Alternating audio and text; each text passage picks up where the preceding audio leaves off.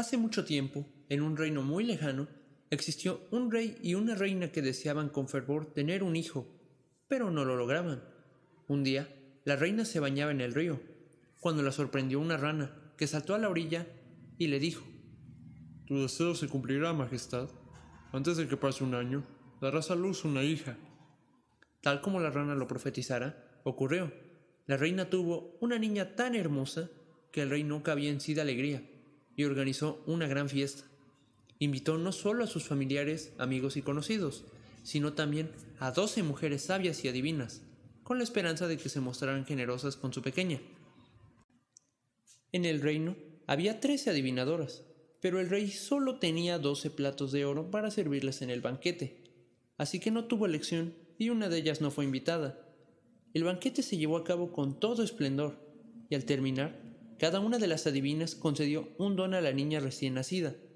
Una le otorgó virtud, otra belleza, la tercera riqueza, y así continuaron de una en una, dotándola de cuanto en el mundo hay que es apetecible. Pero cuando la onceava mujer había pronunciado el don que le daría, de pronto se presentó la divina que no fue invitada, con la finalidad de vengarse.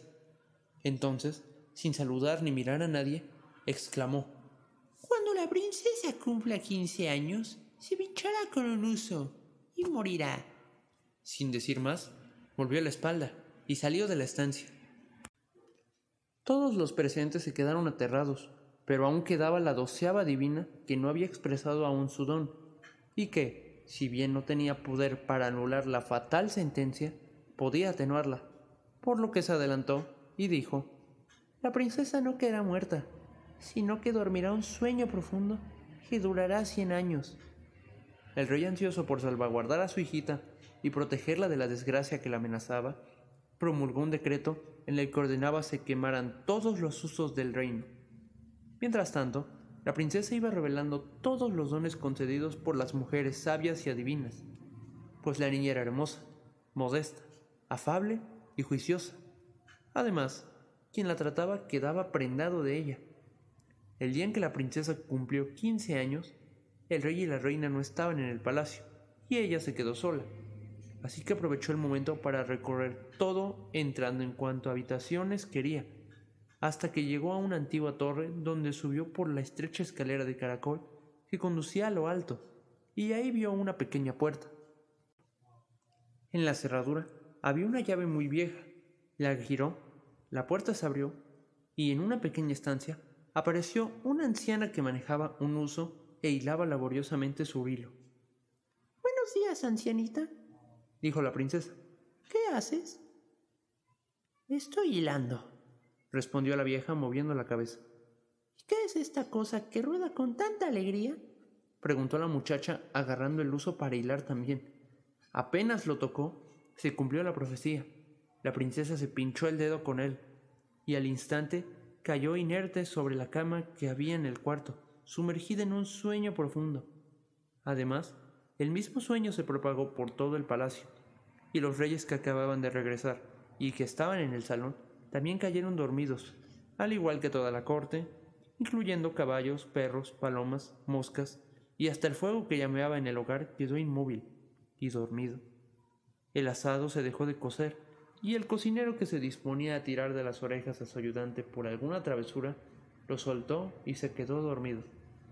Disminuyó el viento, y en los árboles alrededor del palacio ya no se movió ni una sola hoja, pero alrededor del castillo empezó a crecer un seto de rosales silvestres que cada año adquiría mayor altura y acabó por rodear el palacio de manera que ya ni siquiera se veía. Por todas esas tierras empezó a recorrer la leyenda de la hermosa princesa durmiente, a quien llamaron desde entonces Rosa Espino y de vez en cuando se presentaban príncipes dispuestos a entrar en el palacio atravesando el seto espinoso. Pero jamás lo conseguían, porque los rosales, como si tuviesen manos, los aprisionaban y los infelices quedaban sujetos a ellos sin poder soltarse, muriendo así cruelmente. Después de muchos años, llegó al país un príncipe que escuchó de un anciano la historia del seto espinoso, dentro del cual había un palacio habitado por una bellísima princesa llamada Rosa Espino, que estaba sumida en un profundo sueño junto con el rey, la reina y toda la corte. Además, gracias a su abuelo, sabía también que muchos príncipes de otros reinos habían intentado atravesar el bosque de espinas, pero todos habían muerto trágicamente, aprisionados entre los espinos. Entonces, el recién llegado dijo, Pues yo no temo nada. Yo iré por la princesita durmiente. No fue posible disuadirlo, y sin hacer caso del viejo, el príncipe partió.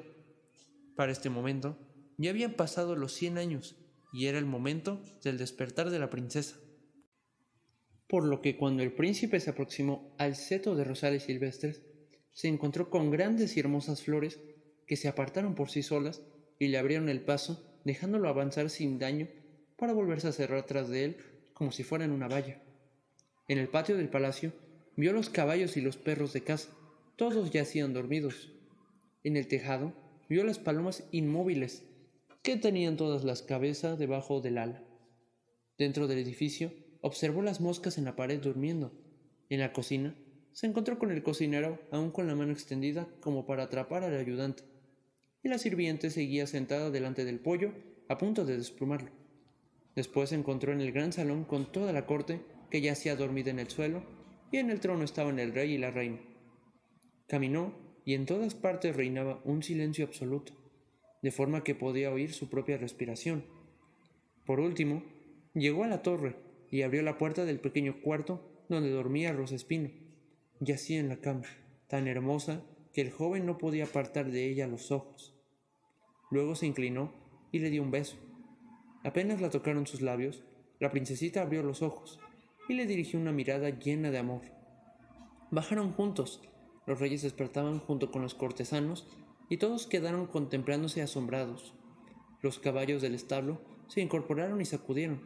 Los perros de casa se pusieron a menear la cola.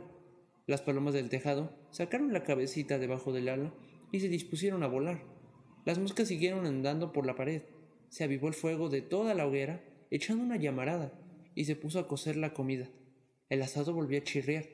El cocinero dio al ayudante un bofetón tan fuerte que lo hizo deshacerse en chillidos, y la criada terminó de desplumar el pollo. Poco después se celebró la boda del príncipe y la princesa con el mayor esplendor, y todos vivieron felices hasta el fin de su vida.